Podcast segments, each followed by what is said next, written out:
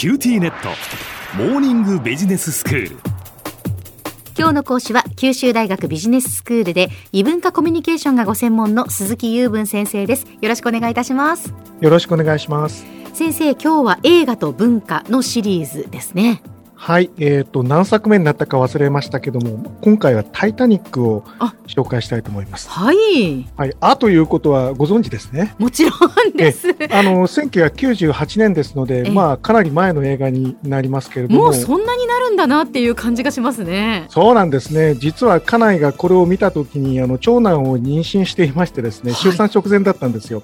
でその長男がもう大学卒業してますので。えー、もう相当な時間が経ってますね。時が経つのは早いです。時が経つのは早いですね。はい、えー、監督さん、ジェームス・キャメロンという方ですけども、この方は非常にエポックメイキングな作品を撮っていて、でこの作品はですね、いわゆるそのパニックもののスケール感がものすごくあの、従来の作品に比べて段違いのスケール感をもたらしたということで皆さん非常にあのインパクトがあったんだろうと思うんですよね。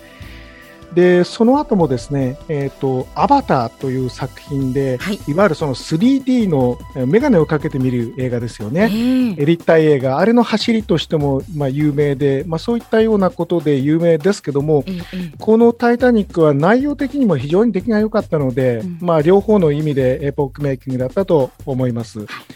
えあのもう有名な作品なんで内容の紹介をくどくどとする必要はないかとは思うんですけども、まあ、念のために申し上げておきますと、うん、まあ、いわゆるその氷山にぶつかって沈没したタイタニックなわけですよね。はい。でそこにあのフィクションとして、うん、いわゆるその上流階級のお嬢さんと下層階級の男の子が、まあ、いわゆる恋仲になって事故に遭って、うん、で男性の方がその女性を最後に、まあ、助けて、自分はその海の木図と消えていってしまうというまあストーリーでそれをあのいつまでもその女の人は忘れないのという、まあ、まあちょっとロマンチックな話ですよ。ちょっとどころか相当ロマンチックですけども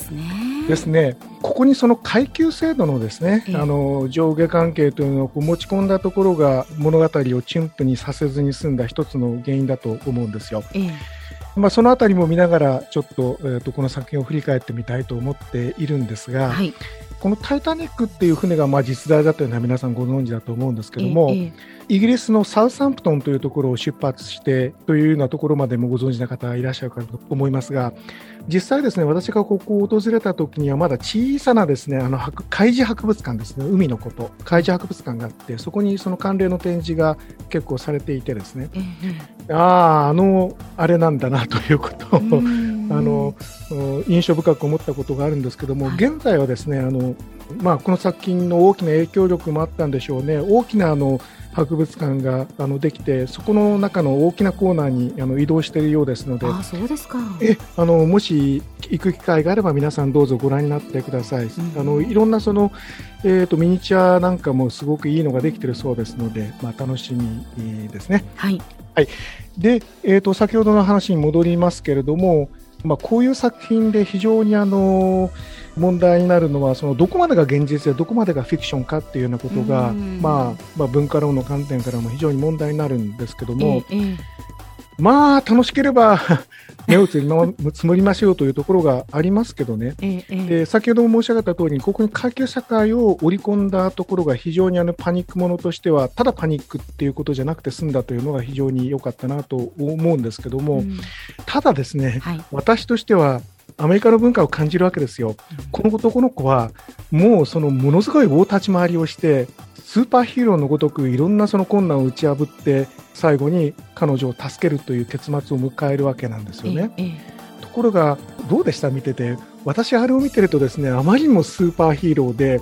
僕だったらここまでできるだろうかという、あなるほど、ね、いやそこもドラマだからなっていうのも織り込んで見てました。あそうですか、はい、僕はねもし自分が監督さんだったら、えこの男の子にも弱いところがあって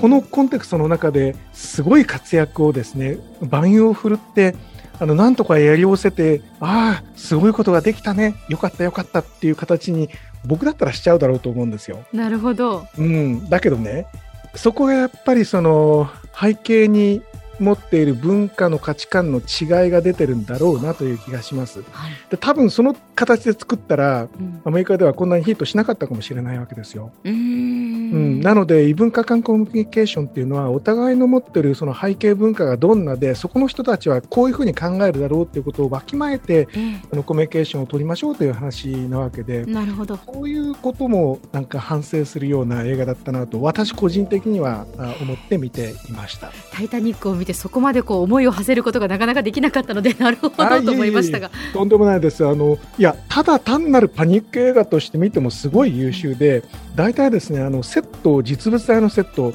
作ったわけですよ。さすがにですね船全体の航行シーンとかっていうのは、うん、あのミニチュアを使ったそうですけども、はい、少なくともですね船の半分は実物大で作ったそうですね。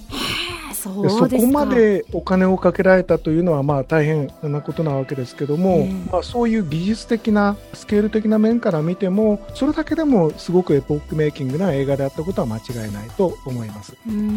映画作るの大変なんですよね。特に特撮とかってものすごいスケールのものじゃなくても監督さんって本当にその一生借金背負うかどうかっていうことを覚悟しながらお金を借りて映画をなんとか一本作るっていう監督さんが多いわけですよ。えー、その中をこういう拒否を投入して映画を作れるような立場にまで、まあ、下締め時代を続けながら成長してきた監督さんってやっぱり偉いんだろうなと思いますね。はあどどう思います？一つの作品からやっぱりそこまでいろんなことを思いを馳せるっていうのはなるほどと思いましたけれども、まあ、しかしあのこのやっぱタイタニック号っていうのが実在の船であるそしてその実際にこう氷山にぶつかって、まあ、沈んでしまったっていうその悲劇の船であるという事実とそしてそのフィクションの部分とがうまくこう融合して事実であるがゆえのこう悲しさとか本当にやっぱりこういういろんなドラマがあったんだろうなっていうことをやっぱり想像させるストーリーだなって、物語だなっていうふうにやっぱり思いますよね。完全に賛成しますね、うん、いわゆるその本物ではなくて本物らしさというものが出てるということがフィクションの大事なところだと思うので、非常にそれは成功した作品だったなと思っています。はい。では先生今日のまとめをお願いします。はい。映画と文化今回第9回目になるようですがタイタニックという大作をご紹介しましたあのそのうちにもう少しマイナーな作品にも手を出していきますのでよろしくお願いします。今日の講師は九州大学ビジネススクールで異文化コミュニケーションがご専門の鈴木雄文先生でした。どうもありがとうございました。ありがとうございました